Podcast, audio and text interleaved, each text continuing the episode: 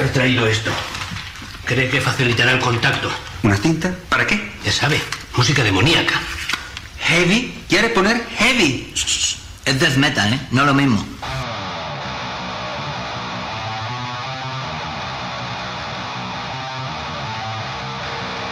Segunda y última parte del capítulo dedicado al death metal en esto que dimos a llamar el podcast de la década. Esta serie está ideada para darle contexto a todo lo que podés leer en el libro de la década, ese libro donde escribimos sobre 100 discos de heavy metal editados entre 2010 y 2019. Ese libro es el último lanzamiento editorial de Headbangers y lo puedes comprar en la tienda online justamente de Headbangers. Mi nombre es Hugo García y quien me va a estar acompañando es Juan Pablo Andrusco desde Santiago de Chile. Si no escuchaste la primera parte de este capítulo, obviamente te recomiendo que lo hagas primero y después sí, volvés para acá. Y si ya lo escuchaste, bueno, entonces prepárate porque ya comenzamos.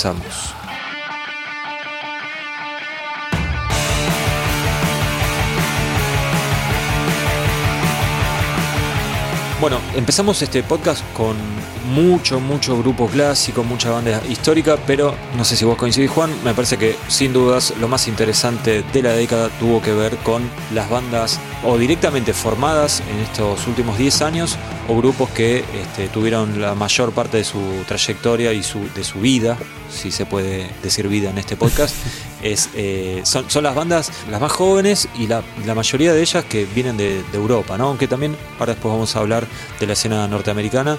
Creo que en Europa podríamos decir que salieron los grupos más raros. La banda que no podemos eludir es Tribulation. Sí, sin duda. Y antes de, de hablar de Tribulation, eh, concuerdo contigo. Creo que lo, lo, más interesante de la década en cuanto a death metal fueron, fueron la, la, las bandas más jóvenes. Eh, y claro, Tribulation son, a esta altura creo que son ya unos favoritos de la casa, ¿no? Sin duda. Son una banda que, que de hecho ha trascendido al death metal. Eh, una banda que partió haciendo un, un música bastante, eh, digamos, de manual y que fue generando una, una propuesta muy propia, muy particular con influencias góticas, influencias, digamos, de, eh, más oscuras, más psicodélicas. Yo siempre me acuerdo que eh, Matías, creo que fue, ¿no? Matías Gallardo, lo definió como death metal de los 70 Ma Sí, Matías. Y me parece genial esa, esa, definición. Creo que fue lo mejor que hizo Matías, no, que es un amigo no, y, y, que lo quiero muchísimo, pero yo creo que, yo se lo dije, creo que fue lo mejor, su, mejor, su, su pico de creatividad fue ese, eh, que lo dijo cuando salió de Formulas of Death. Claro que fue en 2013, si no me falla la memoria. Inclusive, cuando le hice un reportaje a, al guitarrista, a Adam. Le comenté esto, se, se rió, es raro sí. que suceda eso, pero se rió. se rió con lo de death metal de los 70s. Y de, no sé, seis meses después lo leí diciendo, o sea, respondiendo eso al guitarrista de Tribulation en una entrevista con, no sé, una, un website polaco, por ejemplo. Increíble, increíble. Y dije, este es el legado de mi amigo Matías. Pero volviendo a, a, Tribulation, como decías vos, bueno, comenzó muy inspirado en Morbid Angel, podríamos decir. The Formulas of Death a mí me dolió no incluirlo en el disco porque bueno, una de las la única regla en realidad que teníamos, va, teníamos alguna, pero la principal en, en, cuando hicimos el libro fue un solo disco por banda porque queríamos variedad. Sí, sí. Y la verdad caso. es que me dolió sí, en el corazón dejarlo afuera. Me imagino que el que sí quedó fue sí. The Children of the Night. Exactamente. Tremendo. Que le dedicamos unas, sí. unas cuantas páginas porque fue yo creo que fue el verdadero quiebre de, de Tribulation, en donde empiezan a, a, meter muy fuertemente toda esa cuestión más gótica, bajándole la distorsión a, a, los instrumentos. Y una de las cosas más interesantes que me pasó, Juan, eh, haciendo este libro, y que lo quiero compartir, es que eh, nosotros teníamos algunas entrevistas de archivo con ellos, con los guitarristas, con el cantante, eh, teníamos material que nos había quedado afuera y que nunca lo habíamos incluido en la revista, pero con el que nunca había podido hablar era con el baterista, con Jacob. Ajá. Y lo contacté, bueno, le, le, encantó la idea, porque para él dice que fue lo mejor que hizo en su vida fue este disco de Children of the Night, y contó un montón de cosas dando o sea, ejemplos, viste, de lo que tocó entre, no sé, el minuto 3.45 y 4.46, viste, cosas así. Uh, me encanta eso. Que, que utilizó un, una técnica de batería en donde, en, en, algunas canciones, es en donde no golpear más de un cuerpo de la batería al mismo tiempo. Y eso le dio como otro, otra dinámica al, al disco. También es un disco que tiene algunas cosas de los 70, pero que también tiene mucho de, de, de, de esta cuestión gótica. Y me pareció que Después eso todavía lo fueron un, como un paso más allá en el último, no Nightbound, eh, que es más accesible todavía.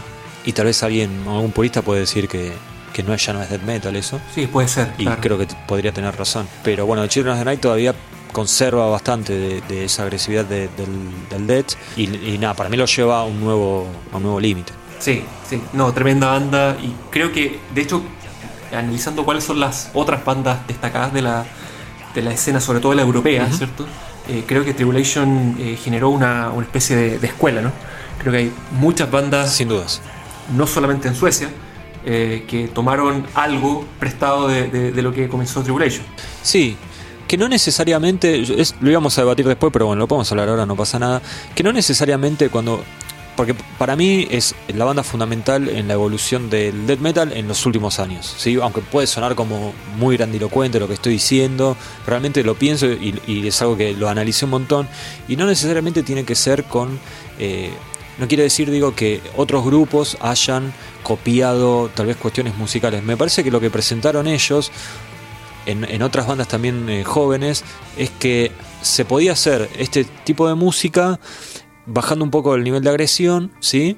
Y incorporando otros estilos. En el caso de ellos fue más por el lado de lo, de lo gótico. Pero me parece que como, como ser un caso de éxito, ¿sí? Eh, lo, que, lo que genera es que otras personas digan, ah, bueno, podemos corrernos un poquito del eje tradicional, del estilo que sea.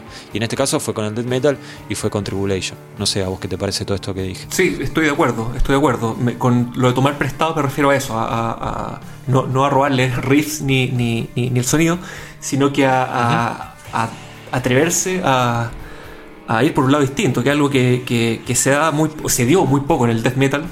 Eh, y bueno, tal como comentábamos antes, lo- los que trataron de hacer algo distinto, por lo general la cagaron. Eh, y creo que Tribulation fue una banda que, que, claro, que fue pionera en, en- en esto de, de mezclar el death metal con estilos que, que no necesariamente uno lo- los asocia eh, de primera. Exacto. Bueno, y uno de esos casos es el de otro grupo que tenemos que mencionar y que también está incluido en el libro, que es Chapel of Disease. Otro fetiche de, de Headbangers, ¿no? Puede ser, puede ser, ¿por qué no? Pero la verdad es que es una banda muy buena. Y a nadie que le haya presentado esta banda me dijo, "Mm, son malos. Sí, me pasa lo mismo. Capaz que alguien no se termina de enganchar tanto y qué sé yo, pero digamos, es, eh, creo que es un grupo muy destacable, son alemanes, tienen tres discos muy buenos, pero para mí el más destacado es el último que tiene un título Sí, larguísimo. interminable, Sí. al que lo vamos a poder simplemente con And As We Have Seen. Listo, hasta ahí lo llegamos. Nada, es un discazo y creo que también Es un toma discazo. mucho de, de- de Tribulation. eh, pero creo que sí. sí. Y perdóname Juan, en el, en el libro lo reconocen. ¿Ah, sí? Lo reconocen, sí, sí, lo reconocen abiertamente y, y dice algo muy... Es más, creo que le robé un poco el concepto, que, que no es, uy, mira cómo tocan tal riff, sino es, eh, se puede hacer algo diferente. Y bueno, ellos hicieron algo diferente, pero yendo hacia otro lado. Claro, hacia un lado más melódico, con tintes de rock Más psicodélico, claro, más rockero. De hecho, creo que recuerdo que lo leí en alguna review y después me lo comentó un amigo que no había leído esa review por ningún motivo. Me dijo que los solos Sí. le recordaban a, a Dire Straits, Así es. que no tiene nada que ver con el death metal, pero si tú escuchas Chapel of Disease dices, wow, algo, algo hay. Sí, sí, hablamos de solos con muy poca distorsión o nula distorsión. Claro, poca distorsión, mucha melodía, pero sin embargo no, no, no es que ablanden la, su propuesta, sigue siendo sigue siendo death metal al, al final, eh, con voces podridas y todo, pero, pero nada, una banda muy, muy original, a mí también me gustan mucho y me alegro que, hayan estado incluidos dentro del libro. Sí, sí, sí. Y hubo grupos que tuvieron me- mejor o peor predisposición para, para participar. Eh, por suerte la mayoría fue tuvieron muy buena. Y el caso de Chapel of Disease eh, eh, estaban realmente como orgullosos de poder eh, haber sido elegidos, más allá de que me imagino que debe ser raro para un alemán que le escriba ah, desde Sudamérica, ¿no? Pero estaban, estaban muy contentos con la inclusión de, de su último disco en, en este libro. Bueno, otra banda que comenzó para mí muy inspirada en, en Tribulation y después ya empezó a tomar sus, eh, sus propios riesgos ¿no? y hacer algo más personal es eh, la banda danesa Slide, espero que se pronuncie así, que al igual que Chapel of Disease lo sacó Van Records, ¿no? Claro, un sello que, que toma riesgos y por lo general le va, le va bastante bien. A mí también me gusta mucho Slide.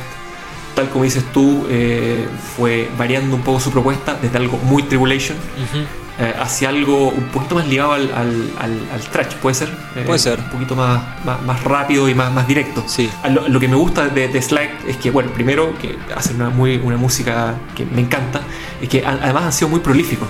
Si te das cuenta, sacaron 3 LP y 2 EP Sí. entre el 2015 y el 2019. Eh, Es un montón. sí.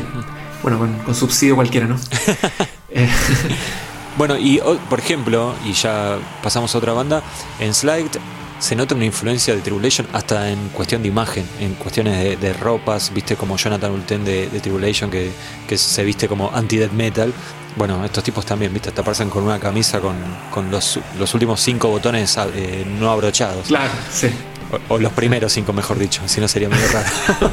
Pero, este, así que por eso va, va como todo, va todo de la mano. Bueno, otro- otra banda es Obliteration, de la cual tengo muy poca idea, así que te la cedo a vos. Juan. No, Obliteration es una banda eh, que creo que difiere un poco de, de estos últimos tres casos que, que nombramos. Son bastante más directos, pero sí tienen un sonido, eh, eh, no sé si añejo es la palabra, pero un sonido setentoso como el de, como el de Tribulation. Pero sí, una banda bastante más, violenta. Eh, sacaron dos, dos LP muy buenos. A mí me gustan los dos por igual. Son eh, Black Death Horizon y, y Cenotaph Obscure del, del 2018.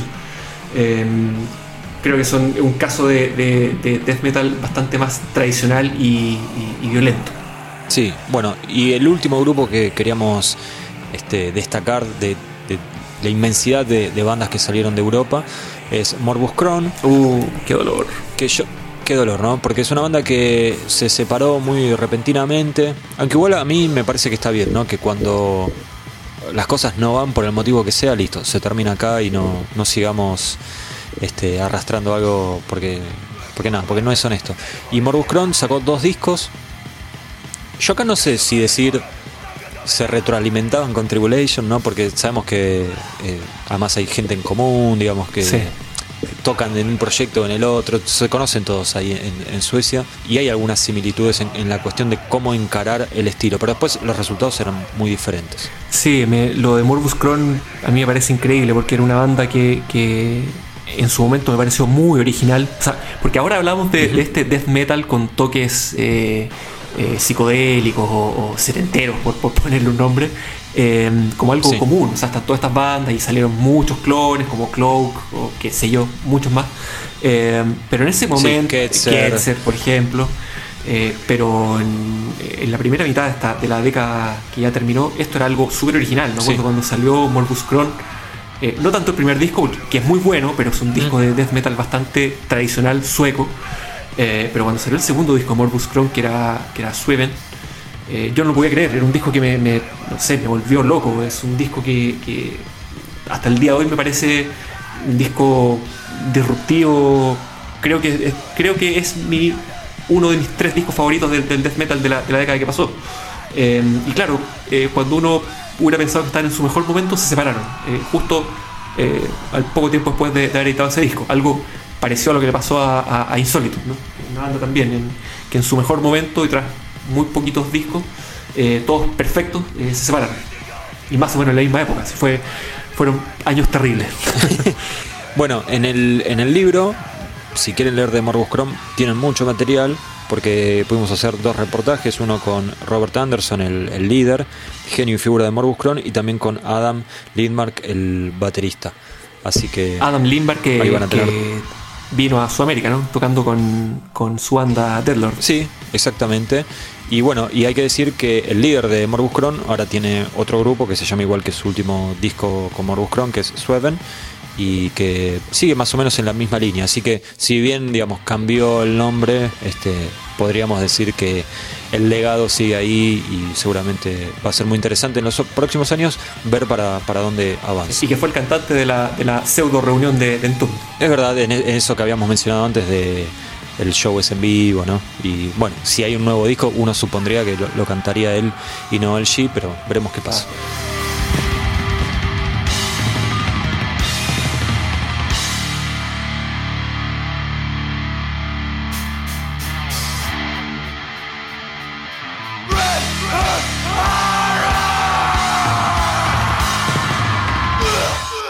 Bueno, habíamos estado hablando de bandas europeas. jóvenes, sangre nueva. Bueno, ahora vamos a hacer exactamente lo mismo, pero yéndonos a Norteamérica, Estados Unidos principalmente, y también hay un exponente canadiense. La gran diferencia, a ver si estamos de acuerdo Juan, es que todos estos grupos, si bien son jóvenes y, nuevos y, tienen esa frescura que solo se encuentran en los primeros discos de cualquier banda, la realidad es que tienen otra forma de encarar su música y en vez de, digamos, buscar de ampliar las fronteras, hacen una especie de revisionismo. Estoy 100% de acuerdo, Maníaco. Como dices tú, son bandas que, hacen muy bien las cosas y son, suenan muy frescas, pero claro, eh, su propuesta está basada casi 100% en el revisionismo, aunque, aunque creo que eh, si tienen un mérito es que tienen eh, un gancho que es difícil de encontrar en general en el death metal. Y aquí tenemos varios casos de bandas que que, no sé, que pese a ser muy violentas, probablemente más violentas que las bandas europeas, se te quedan pegadas los estribillos y qué sé yo, puede, no sé si cantarlo en la ducha, pero, pero, pero escuchas el disco y te quedan las canciones eh, pegadas en el cerebro. Bueno, y tal vez el mejor ejemplo de eso sea Gate Creeper, que fue un grupo, digamos, que empezó a publicar en la segunda, ahí en el quiebre de la, de la década, 2014 su primer disco, Sonora and Depravation, y varios años después, 2019, salió Deserted, que es un disco que en la gacetilla se podía leer algo que fue bastante atractivo y creo que sirven esas frases como para capturar un poco la atención y que uno le dedique un poco más de tiempo y tenga mejor predisposición, ¿no? que la frase era Dead Metal de estadios. Está buena. Bueno, es como lo que decíamos antes de, sí, de Dead Metal de los 70. Son cosas que sabemos que no existe, el Dead Metal nunca va a llegar a un estadio, lamentablemente. Pero bueno, se entiende hacia dónde apunta, ¿no? Hacer algo ganchero, algo rifero, algo coreable. Y creo que Gate Creeper lo logró. Claro, o sea, si te gusta el, el de, Wolverine Blues, esta es tu banda. Esta es tu banda. Tal vez un poco menos rockero, tal vez no tiene ese swing en la batería, Sí, un poquito más violento quizás, pero, pero me refiero al, gancho y a hacer canciones cortas y bastante directas. Eh, y también con un sonido que recuerda bastante a, los suecos, ¿no? O sea, esto tiene el pedal HM2 con las cuatro perillas al máximo, sin duda. O sea, No, hay que, no hay que ver el setup que usaron para, saber qué es lo que, eh, cómo, lo hicieron. Y no solo Gate Creeper, hay, otras bandas eh, como Necrot también. bueno, Necrot apareció más hacia el final de la década. Eh, sacó un, LP, Blood Offerings. Sacó otro, pero ya fue este año, el 2020, así que no, no cuenta. Claro. Eh, sacó bastantes demos y también es una banda que hace este death metal a veces se, le llama eh, medio eh, despectivamente como death metal de, las cavernas, ¿no? Sí, cavernícola. Sí, como cavernícola. Eh, es súper, súper básico, pero efectivo. Yo, a, mí, Necrot es una banda que en particular me gusta mucho. es un trío aparte. y es particularmente básico. O sea, aquí la verdad que Max Cavalera podría tocar estas canciones perfectamente. Claro. Eh, yo siempre lo, lo, asociado como una especie como de los Venom del death metal. No sé, creo que hacen muy bien lo suyo. Probablemente no son, no son los más técnicos, eh, no son los más precisos, no son los más originales, pero lo que hacen lo hacen muy bien.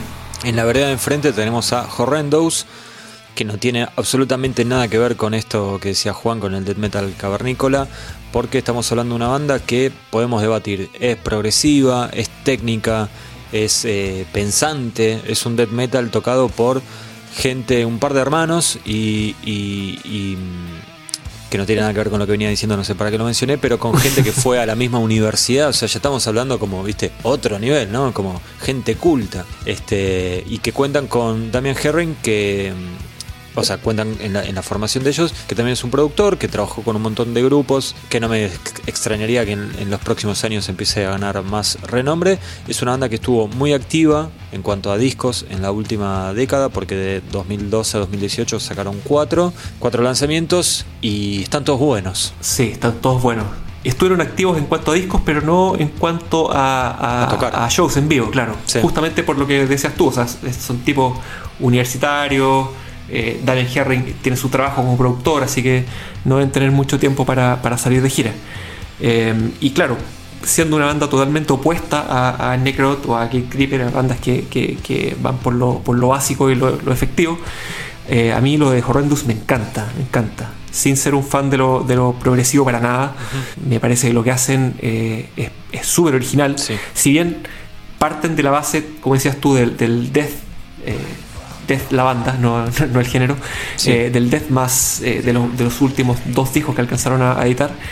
ah, tienen un sello bastante personal eh, y el, no sé, creo que el juego de guitarras que hacen es increíble, o sea, hay, hay una, hay unas melodías, digamos, en- entre los dos guitarristas que son súper, súper intrincadas, pero al mismo tiempo son brutales. A mí me encanta esta banda y tal como dices tú, son todos los discos buenos. Eh, me costaría mucho recomendar uno sobre otro. Sí, nosotros en el libro incluimos Anareta o Anarita de 2015, pero no sé, por ejemplo, el anterior a ese, que Me es... encanta, Ecdisis. ¿Cómo se pronuncia esto? Ah, ¿cómo se pronuncia bien? No tengo idea. Yo lo pronuncio Ecdisis. que es de 2014, o sea, muy poco tiempo entre los dos discos. Nada, tienen algunos temazos que, que los riffs son bastante gancheros y después de repente empieza como, viste, a tocar y a meter una cantidad de notas que yo ni termino de entender y los tipos lo están, lo están tocando. Por eso, además de Dead, yo también citaría no sé, un grupo como Pestilence, por ejemplo. De todas pero maneras, claro que sí. Pero lo, lo más, lo más eh, interesante de Horrendous para mí es lo que vos decías, que tienen como un sello propio, ¿no? Que no, no suena inmediatamente decís, uh, esto es un refrito de tal grupo.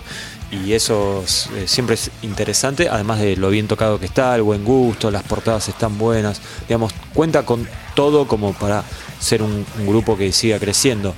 La barrera obviamente es que están tocando una música muy compleja, muy violenta y qué sé yo. Y, al mismo tiempo, eh, eh, bueno, el último disco ya salió por eh, Seasons of Mist, pero digamos, tal vez necesitarían ese empujón, no más Century Media, más eh, Nuclear Blast. No sé si cambiaría mucho, pero seguramente ayudaría un poco.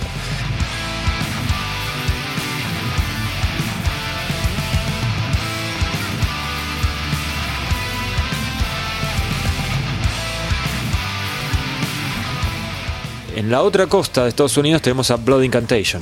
Qué banda, ¿no? La debilidad de la debilidad de, de mi amigo Juan. Sí, sí, sí, creo, sí, sí. ¿Para qué, lo, ¿Para qué lo voy a ocultar? Me No lo encanta niegues, lo Incantation. no No, no, no, no, no. No, iba a ser un matiz que, que también me gustan la- la- las bandas que hemos mencionado antes. Eh, las, todas las americanas y las europeas, pero, pero Blood Incantation me parece que tiene algo que la hace sobresalir, ¿no? Tiene, tiene algo especial. Es una banda también revisionista. Sí. Eh, tiene mucho de, de Morbid Angel, mucho de Morbid Angel, sobre todo de, de probablemente lo- los tres primeros discos, eh, o, los do- o los dos, siendo más específicos, los dos primeros discos. Pero es una banda, primero que son como instrumentistas, son de otro planeta, y es una banda que hace las cosas muy a su manera. Y eso, eso creo que es lo que más me gusta. Es una banda que medio que se caga en todo. Sí. No sé, por ejemplo, el, el- el- el último disco que editaron, eh, Hidden History of the Human Race, es un disco de cuatro canciones. No es que dure 15 minutos, es un disco de 40 minutos, pero cuatro canciones. La última dura 18 Sí. y tiene un nombre eh, larguísimo que ni siquiera lo voy a decir ahora. No. Le compite Y- Juan al de Para- al título de, de Chapel of Disease, ¿no? Claro, no, es- es aún más larga. De hecho, bueno, ya, que lo tengo acá, tengo el cassette. Ya te escucho que estás agarrando el cassette, ¿no? Se, se llama Awakening from the Dream of Existence to the Multidimensional Nature of Our Reality. Entre paréntesis, Mirror of the Soul. Qué hijos de puta. Está buena la aclaración, ¿no? De- del Sí. paréntesis. Si no, no, no iba. Sí, y como si fuera poco, el- para la gira de presentación de este disco, tocaban solo ese disco completo, las cuatro canciones de corrido. Claro. Hay que estar muy seguro de, de lo tuyo, ¿no? Claro, yo coincido en esto que, que no les importa nada, ¿no? Y, y que está bueno que no les importe nada cuando ya hay cosas que podrían empezar a importarles. Porque es fácil que no te importe nada cuando sos una banda que lleva 10 personas o vende 50 discos. En el caso de ellos, este último disco, por ejemplo, ya salió editado eh, también a través de Century Media.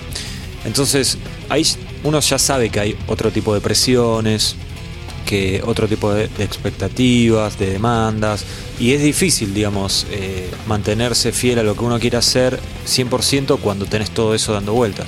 Sin embargo, ellos lo hicieron claramente, ¿no? Porque uno imagina que no es lo más eh, co- comercialmente potable sacar un disco de cuatro canciones que dure 40 minutos. Y, que el primer single era un, un, un instrumental. Sí, por eso. Y estaba buenísimo y eso es lo mejor de todo, porque si no, no estaríamos hablando de, todo esto, ¿no? O- Fue otro caso que me costó un montón terminar de decidir qué disco íbamos a incluir, si Hidden History, que es el último, o Starspawn, que era el primero. Finalmente nos decidimos por el primero, aunque Juan en un momento estuvo de acuerdo, después se refunfunió un poco. Pero a mí me terminó pareciendo que si bien era muy parejo el nivel, lo que tenía Starspawn era que nos permitía contar la génesis de la banda. Sí, y un discazo, ¿no? Es indiscutible. Y es un discazo además, claro, por, eso digo, los dos muy parejos, pero bueno, con ese podíamos hablar un poco más de cómo pasó este grupo de ser un secreto del under a empezar a hacer algo que eh, comenzó a, generar bastante expectativa y también ellos tuvieron muy buena predisposición para participar de, este proyecto del libro, así que eh, muy contentos con haber podido incluir a esta banda que ya se está ganando un nombre y yo creo que eh, va a ser uno de los más fuertes en los próximos años. Algo raro que pasó con Blood Incantation es que apareció entre, entre los dos discos que editaron, apareció otra banda que incluía a tres músicos de Blood Incantation. Juan, ¿cómo fue eso? Eh, insólito. claro, tienen eh, los músicos de, Blood Incantation eh, participan en un montón de proyectos y uno de esos, creo que el, más serio, es Spectral Voice. Sí también hace un death metal, pero, pero creo que un death metal bastante más lento, arrastrado. no, no, no, se podría decir que es un Doom Death, pero. No es Doom Death, no. Pero. Pero va por ahí. Sí, va por ahí, claro. Es un Doom Death extremadamente violento, si se pudiera definir de alguna forma. Sí, si Blood Incantation es un grupo, digamos, que para el que no le gusta el death metal es difícil que se meta, a menos que tal vez con los pasajes instrumentales y esas cosas, Spectral Voice es todavía más, más áspero, ¿no? más duro todavía. Sí, claro. Y claro, con, Spectral Voice, si bien llevan bastante tiempo tocando eh, de forma paralela a Blood Incantation y sacaron algunos singles, algunos EP, alcanzaron a sacar un LP, eh, que fue el año, claro, el 2017, justo entre Starspawn y, y Hidden History. Sí, que también está buenísimo. Eh, es otra onda, sí, es, algo bastante más, como dices tú, más oscuro y más, más difícil de, de tragar. Bueno, y la última que queríamos mencionar, obviamente hay muchos grupos más, pero bueno, tenemos que poner un límite, es Tom Mold que eh, si bien tiene varios discos muy pegaditos todos, 2017, 2018 y 2019, fue el último este, eh, Planetary Clairvoyance, el que yo creo que tuvo muchísima más prensa que todo lo anterior. y, creo que se podría definir ¿no? como la respuesta canadiense a Blood Incantation. Claro, claro, porque me parece que hacen un estilo bastante parecido. Eh, ¿Cierto? Este, este death metal revisionista basado principalmente en, en Morbid son muy pesados, son muy buenos músicos también. Sí. Eh, creo que son un poquito más violentos que, que Blood Incantation, eh, en el sentido que están prácticamente el 100% del tiempo a, máxima velocidad y no, tienen ese, ese componente de, instrumentales, eh, de perdón, de pasajes instrumentales como, como tienen los, norteamericanos. Pero está buenísimo. A mí, sobre todo el último disco, eh, Planetary Clairvoyance, eh, a mí me encantó, es un disco perfecto, o sea, es de esos discos que los escuchas de comienzo a fin una, una, y, una y otra vez y, no, no aburre. Juan, yo sé que ni vos ni yo somos eh, videntes, ni tenemos ningún tipo de parentesco con Nostradamus, pero si tuvieras que arriesgar que alguna de estas bandas va a tener un futuro más más prometedor, más exitoso, por decirlo de alguna manera, ¿cuál, cuál pensás que podría ser la... Digamos, vamos a suponer que formás un sello de death metal en, Sudamérica y decís, ¿a cuál contratamos de todas estas? No por gusto, sino por cuál pensás que, tiene más eh, potencial. Sé, creo que es difícil, son todas buenas bandas. Eh, como músicos, creo que Horrendous es la que más me gusta. Sí. Ahora, Gate Creeper es una banda que, tiene mucho gancho. O sea, creo que si pensamos desde el punto de vista comercial, creo que es la única que podría tener alguna posibilidad de meterse en un, digamos, en la serie B del, del, mainstream. Claro. O sea, éxito comercial eh, a gran escala ninguna. No, obviamente. No sé. Blood Incantation me parece que también tiene una imagen eh, o una mística bastante especial. Mm. Yo me incliné por Blind Incantation, pero no sé si es porque les, veo algo en particular o porque a mí me gustan mucho. Eh, pero hasta ahora creo que eh, tienen, un, un hype terrible. Que de hecho al, comienzo me, como que a mí me, me un poco en la banda. No sé si te acuerdas, Hugo, Sí, me cuando, acuerdo. cuando se cuando salió el último disco, que fue a fines del 2019, Ajá. Decibel lo puso, lo eligió como el disco del año, siendo que todavía no había salido. Una locura. Sí, inclusive me acuerdo cuando salió Star Spawn, que lo hablamos entre nosotros, que había que comentar el disco en la revista. Sí, me acuerdo. Y teníamos como bastante prejuicio, porque habíamos ya leído algunas, algunos comentarios y eran como, bueno, Lo mejor que le pasó al género, claro. claro, sí, sí, Dios bajó a la tierra y ahora está tocando death metal y dijimos, bueno, para un poquito. Bueno, después lo escuchamos y dijimos, bueno, bueno, creo que un poco de razón tenían, ¿no? Este, Claro, y a, y a los dos meses estamos con, Sí. con el logo tatuado. no llegamos a tanto, pero bueno, hay que darle un poco de tiempo. Pero bueno, sí, coincido con vos. Gay Creeper tal vez es la que tiene más chances de llegarle a un público no death metalero y Blood Incantation parecería ser como la que no va a fallar, ¿no? La que se puede convertir en una especie de Cannibal Corpse del futuro, no por, no por una cuestión musical, sino por esa cuestión de que es, cuesta imaginarse que se les podría criticar sin, sin caer en algún detalle estúpido. Así que esas son nuestras visiones.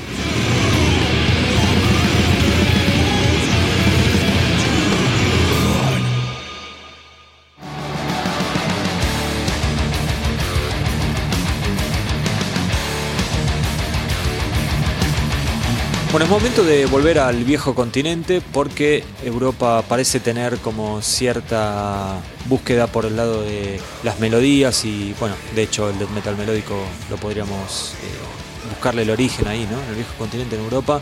Por un lado tenemos que decir que lo de las bandas más importantes del género, lo que sería In Flames y lo que sería Dark Tranquility, tal, no necesariamente fue lo más interesante. De hecho, lo de In Flames eh, simplemente los menciono por su pasado nadie creo que los, los metería eh, en este podcast, así que hasta ahí va, va a llegar la, la mención a ellos. Dark Tranquility sí es una banda que eh, bien se puede incluir acá. Eh, nosotros en Headbangers tenemos el fanático más grande de Dark Tranquility de este lado del Atlántico, que es Ernesto Aymar. Pero como él no está, como hoy no está él, así se dice, simplemente lo- los voy a mencionar para que después no me, no me llegue una carta de documento. A mí es un grupo que sinceramente nunca me interesó demasiado y es un grupo que a mí me termina pareciendo que es solo para fans, ¿no? Como que los fanáticos siempre le van a estar destacando todo lo que hacen. Eh, nunca hay demasiadas quejas, pero calculo que nunca más va a tener la trascendencia que tuvo en su momento y como que les- se les complica mucho capturar nuevos fanáticos. No sé si quieres agregar algo al respecto. No, suscribo cada una de sus palabras, manejo. Bueno, sí, eh, me pareció muchísimo más interesante lo que hizo Insomnium, banda también de Escandinavia, un death metal melódico, pero no necesariamente respetando cada uno de los mandatos del Melodet. Eh, editando discos de 2012, cuatro discos en esta década muy, muy prolífica, todo siempre muy positivo. Y el, el más eh, interesante que de hecho está incluido en el, en el libro, es Winter's Gate, un disco conceptual basado en un eh, texto, un mini cuento escrito por el bajista de la banda. Nosotros pudimos hacer dos entrevistas para incluirlos en este, en este libro. Y lo que tiene curioso Winter's Gate es que es una sola canción, pero en realidad es medio mentira eso porque es una canción que está dividida en siete partes. Yo, si me apuran, tengo que decir que me parece muchísimo más interesante lo que hace Insomnium que el 99% de las bandas de metal melódico, así que esa sería mi recomendación. Pero también hay otros grupos que, digamos, como que van más para el lado de la melodía y una de ellas es, la banda tal vez más popular de todas estas, que es Amon Amart, que vos lo pudiste ver en, vivo en festivales, ¿no, Juan? Sí, claro. Creo que el, el fuerte de Amon Amart es el, eh, ¿El vivo? El, el en vivo, sí, sin duda. Porque en, en cuanto a discos, eh, son una banda bastante plana. eh, la verdad que su último buen disco no fue esta década, sin duda. eh, pero se la ingenian para, para sacar discos que, si bien son planos, siempre tienen alguna canción que, que en vivo funciona muy bien. Y, nada, creo que son de todas las bandas que hemos comentado hasta ahora, lejos la con, mejor eh, resultado desde el lado comercial. Sí, yo sabes que eh, dudé un poco, nosotros terminamos incluyendo Surtur Rising y dudé un poco por esto que vos decías, que la década eh, anterior, o sea, la, la, la primera década del milenio claramente fue más interesante en cuanto a lo artístico. La realidad es que es una banda exageradamente, exageradamente lo digo eh, porque uno tal vez no esperaría que tengan ese nivel de popularidad. Es un grupo que puede encabezar festivales, eh, sobre todo en, Europa, ¿no? En Sudamérica la cuestión es eh, bastante inferior a eso. Pero bueno, Surtur Rising como que marca el final de una época para mí de ellos. y están como en una zona de confort en donde parece que no, no tienen muchas intenciones de moverse de ahí y le va tan bien que es un poco entendible también, ¿no? Que los tipos no Sí, quieran hac- ¿para hacer qué? otra cosa. ¿Para qué van a cambiar si les funciona perfecto? Por eso. Y bueno, la otra banda es Septic Flesh, que queríamos mencionar, una banda griega. No, no la metería dentro de lo que es el death metal melódico, es un death metal más sinfónico, ¿no? Con, eh, tiene un sonido que a mí me remite un poco a lo que hacía Dimmu Borgir eh, cuando empezó a hacer todas esas cosas más pomposas. Pero Septic Flesh es una banda de death, no de black metal. Por eso también diría que tiene algunas cosas de, de. Y también es una banda que diría que Flesh God Apocalypse le debe bastante. En Europa también, bueno, hubo grupos que no van tanto por este lado, sino que van como más a lo, a lo agresivo y brutal, como es el caso de Vader. No sé, nunca supe, ¿a vos te gusta? Mm, no, no, no me No, matan. no sé. Sí, me gustan, sí, pero no. no- les perdí un poco la pista, la verdad. Eh, para ser sincero. Tienen- sí, tienen un millón de discos. Es una banda que tiene mucha trayectoria y sin embargo los, en la última década estuvieron muy prolíficos, cinco discos, giraron un montón, inclusive anduvieron por acá. Este, los últimos discos son muy buenos y eh, yo calculo que si fuese un grupo norteamericano tendría bastante más repercusión de la que suele tener. Me parece que a veces es un poco injusto con Vader. Y bueno, la otra banda es eh, Dead Congregation, que también bastante extrema, pero bueno, eh, dos discos en 16 años es como que son un poquito vagos, ¿no? Bueno, estos me gustan más que, que Vader, pero Sí. sí, son eh, inexcusables. O sea, dos discos en 16 años.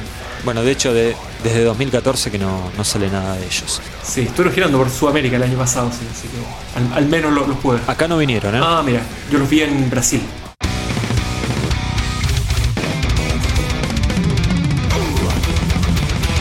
Bueno, Juan, y para el final tenemos ya la parte más técnica y progresiva, que hay que decir que toda esta cuestión eh, de tocar tan bien fue algo que no, no quedó solo para, para lo que es el death metal, y hay que decir que fue muy popular. O sea, tal vez ninguno de estos grupos, digamos, tiene una legión de seguidores, pero eh, la cantidad de bandas que salieron en, las vertientes más técnicas de cada subgénero metalero es, es increíble, ¿no?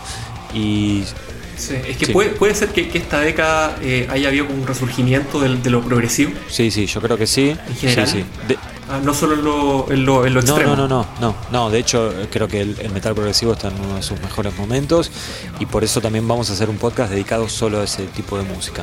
Pero bueno, si nos metemos solo en lo que es, digamos, música extrema y eh, death metal, particularmente que tiene que ver con la cuestión esta técnica y progresiva, tenemos que hablar sí o sí de Obscura, los, los alemanes, casi, tal vez es medio es una falta de respeto decir que es como el, el proyecto personal de Stefan Kummerer, pero la realidad es que bueno, es, es el cerebro detrás de Obscura. En los últimos años sacaron una serie de discos conceptuales que entre todos forman un gran concepto entre los cuatro los últimos cuatro discos. Y el último fue Diluvium que fue el que incluimos en el libro. Pudimos hablar con Stephen y al poco tiempo de hablar con él bueno se dio la noticia que se la había ido o echó nunca quedó del todo claro pero se fue toda la banda salvo él.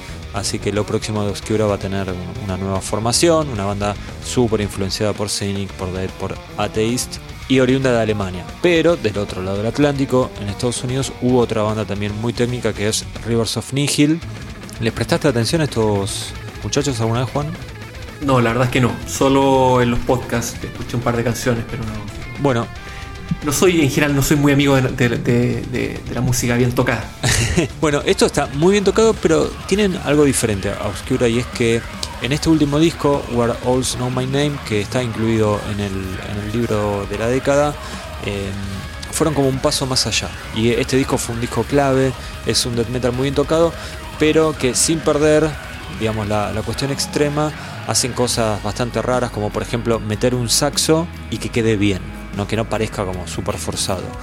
Este, y algo, un fenómeno raro que se dio con ellos es que sus, sus propios fanáticos, o sea, los que ya venían de antes, porque habían sacado dos discos, los acompañó en esta evolución. Y lo que suele suceder, viste, con, con algunas bandas es que cuando salen cinco críticas buenas, pues son todas buenas y tuvieron el apoyo de Metal Blade, entonces como que hubo toda una cuestión de sincronicidad, por decirlo de alguna manera, y, y los sorprendió a, a- a los que ya los venían siguiendo y a ellos mismos. De hecho, en el libro comentan que ni ellos eh, pensaban que iba a tener este nivel de éxito. De hecho, pensaban todo lo contrario, que el disco no le iba a gustar a nadie por esta cuestión de cambios. Eh, así que te recomiendo que, aunque se le des una oportunidad. Listo, anotado. ¿Agendado? Sí, sí, sí. Bueno, repasamos las últimas. Eh, banda de Australia, ¿sí? Que es un, un país raro, que cada tanto tiene algún grupo ¿no? que hace algo interesante y que tiene cierta repercusión. Tal fue el caso de Ne Obliviscaris, un sexteto, dos vocalistas, uno toca violín, tres discos editados, todos eh, en la última década. Y tiene muchas influencias del viejo Opet, pero como con un audio y una búsqueda más moderna. Este, me hubiera en- encantado poder incluirlos en el disco, en el disco, perdón, en el libro. De hecho, amagaron tres veces con respondernos. La última ya cuando estábamos cerca del cierre dijimos, sí, sí, si responden los incluimos. Todavía lo estamos esperando, Juan. ¿A vos te escribieron? A mí no. Eh, son seis, como, Sí. como ninguno pudo haber respondido. El violinista, por último, no sé. Hacían dos preguntas cada uno y listo. Después tenemos bandas como Vitriol, eh, Muy Hate Eternal. Muy Hate Eternal. Tienen un pasado medio deadcore que lo tratan de ocultar un poco, así que ojo con el alerta Poser. Eh, otra banda muy interesante es Wilderron, son de Boston, muy progresivos. Yo creo que es la banda que todo fan de Opet debería. Todo fan de Opet que le duele el cambio de Opet, ¿no? el, abandono de, de la cuestión extrema de Opet. Yo creo que cualquier fanático que cumpla con ese con ese perfil debería darle una oportunidad a Wilderrun. Y el último disco, Veil of Imagination, súper recomendable, al que yo también le encuentro algunas cosas medio inspiradas en Devin Townsend. Después tenemos Cattle Decapitation, esos tampoco te gustan, ¿no? Escuché ese disco y me gustó, fíjate. No es el tipo de música que ¿Cuál? me gusta. El eh, Veil, of perdón, Veil of Imagination, el último de, de Wilderman. Eh, me Ah. pareció interesante, sí. Ok. ¿Y Cattle Decapitation qué relación tenés con ellos? Ah, sí, me, sí, me gusta. Me gusta mucho más que todas las previas bandas que, que comentaste. Eh, una banda sólida. Eh, es una banda que, eh, digamos, como Cannibal Corpse, ¿cierto? Que tiene una, tiene una discografía bastante pareja, pero creo que están todos los discos muy buen nivel. El último, eh, Death Atlas, pues del 2020, Sí. mal. Eh, No, ah, 2019. Buenísimo, me encantó.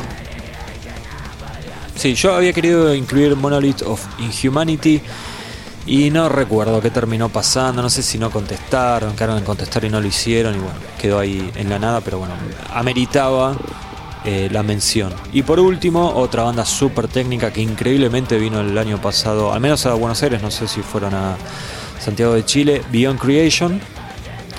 Eh, súper técnicos, acá tocaron de soportes de Exium.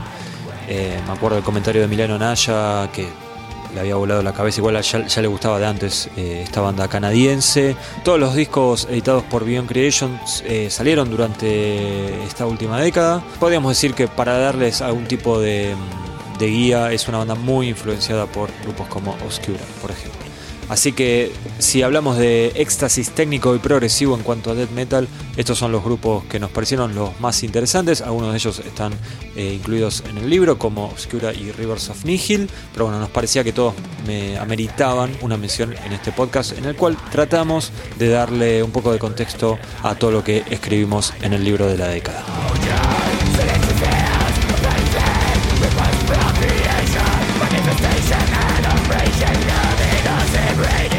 Bueno, Juan, es el momento de sacar algunas conclusiones. ¿no? ¿Qué, podemos decir como para cerrar todo esto que estuvimos hablando, que fue bastante? Sí, a ver, creo que como conclusión, me parece que el, death metal en particular fue un estilo que, creció bastante durante, la, durante esta década. Se renovó y se renovó bastante por, por, porque hubo bandas que, que quisieron recuperar el espíritu original, el espíritu de- del, en- de- entre el 87 y el 91 de la, de la década, del, perdón, de la época dorada del, del death metal. renovaron, recuperaron ese estilo y eh, perdón, ese espíritu y a partir de eso crearon cosas súper interesantes. Me parece que es un estilo que, que evolucionó, como tal como por ejemplo lo hizo el, el, el, black metal la década anterior. El death metal definitivamente eh, al terminar esta década está mucho mejor que cuando la comenzó. Sí, sin dudas, sin dudas. Y también lo que sucedió fue que se amplió un poco ¿no? la propuesta, sobre todo gracias a todos esos grupos europeos jóvenes que, que, estuvimos mencionando. No sé si estás de acuerdo. Claro, y, y creo que el, el, principal mérito es que se atrevieron ¿no? Claro. a, a, dar un paso. Eh, en un estilo que puede ser tan, tan rígido como el, como el death metal, mm. creo que el atreverse a hacer algo distinto y que salga bien eh, tiene un doble mérito. Sí, sí, y es algo que sucedió en gran parte de la música extrema porque, eh, bueno, después vamos a hacer un podcast dedicado solo al black metal, pero creo que con el, black también sucedió algo parecido, ¿no? De expandir los límites, que a veces es una frase cliché, ¿no? Son cosas que uno repite, pero en estos casos creo que fue eh, verdad y es eh, 100% comprobable. Sí, y, y, que no, y, que no, pasó en otro, eh, que no pasa en otros géneros, que sí, en el trash no pasa eso. Bueno, y también lo que sucedió es que eh, los, los nombres más importantes del, del estilo estuvieron todos activos en mayor o menor medida, tal vez en Tum fue la que, o sea, en Tum solo, no en Tum AD fue la que menos, pero todos estuvieron dando vueltas con diferentes resultados. Pero bueno, al menos podemos decir que todos estuvieron da dando vuelta, inclusive eh, grupos como Peak Destroyer, como Napalm Death, que no, no los mencionamos, eh, o no los mencionamos tanto. Eh, estuvieron tocando, sacando discos, haciendo cosas. Así que digamos, por un lado tenemos la vieja escuela que sigue vigente y tenemos un sinfín de grupos nuevos que o recuperaron el estilo antiguo o y le, lo dotaron de un poco de frescura o directamente ampliaron los límites del género. Y también sucedió algo que en algún punto colabora a que todo esto siga vigente gracias a la, a la llegada de nuevos fanáticos, que es la popularidad de estilos como el metalcore y el deathcore, que yo creo que al, al death metalero más purista le molesta que hablemos de esto, pero creo que hay que hacerlo. Es que creo que, que sin, la, sin la salida de, de esos géneros y, y, de esa generación de gente que, que, que, formó esas bandas, sí. creo que jamás hubiera generado el, la, la, la, expectativa que hubo por una, por una eventual reunión de, de Carcass y The Gates. O sea, la, la popularidad que tuvieron estas dos bandas fue infinitamente mayor cuando estaban separadas que cuando estuvieron activas. Eso, eso es un dato. Sí. Eh, un fenómeno medio, medio Vincent Van Gogh. Eh, y cuando la, la, verdad que creo que eh, estas dos bandas influyeron un montón en, en, en esta generación de, de, de, de, jóvenes. Claro, puede, puede haber mucha gente que no le guste. A mí, de hecho, la gran mayoría de estas bandas no me gustan pero sí hay que darle el crédito de uno, eh, acercaron el, el, death metal al, al, al mainstream, por, por, ponerle un nombre, al, a, la, a, la, popularidad. Y lo otro es que, es que fueron la puerta de entrada para mucha gente al, al death metal propiamente tal. Sí. Así que creo que tienen, tienen un crédito ganado. Sí, y también aportan fanáticos más jóvenes, ¿no? Que es algo que se necesita porque la gente cuando ya llega a cierta etapa de su vida empieza a darle menos lugar a la música. No es el, no es el caso de, de todos, pero la gran mayoría termina haciendo eso. Entonces siempre es importante que se sumen nuevas generaciones. Y estos estilos como el deathcore o como el metalcore, por diferentes cuestiones, eh, son más fuertes en, en ese rango de edad. Así que eso también colabora mucho. Bueno Juan, te quiero agradecer por tu tiempo, por tu sabiduría, por tu dedicación por tantas charlas hablando sobre todos estos grupos que ahora la, pudimos hacer acá en formato podcast. Y a los que nos están escuchando, les recordamos que el libro de la década ya está en nuestra tienda online para que lo consigan. Se hacen envíos a todo Argentina y también afuera de Argentina. Así que si quieren leer la historia detrás de muchos de estos discos que estuvimos mencionando, ya saben dónde hacer. Gracias por escucharnos y hasta dentro de una semana. Chau.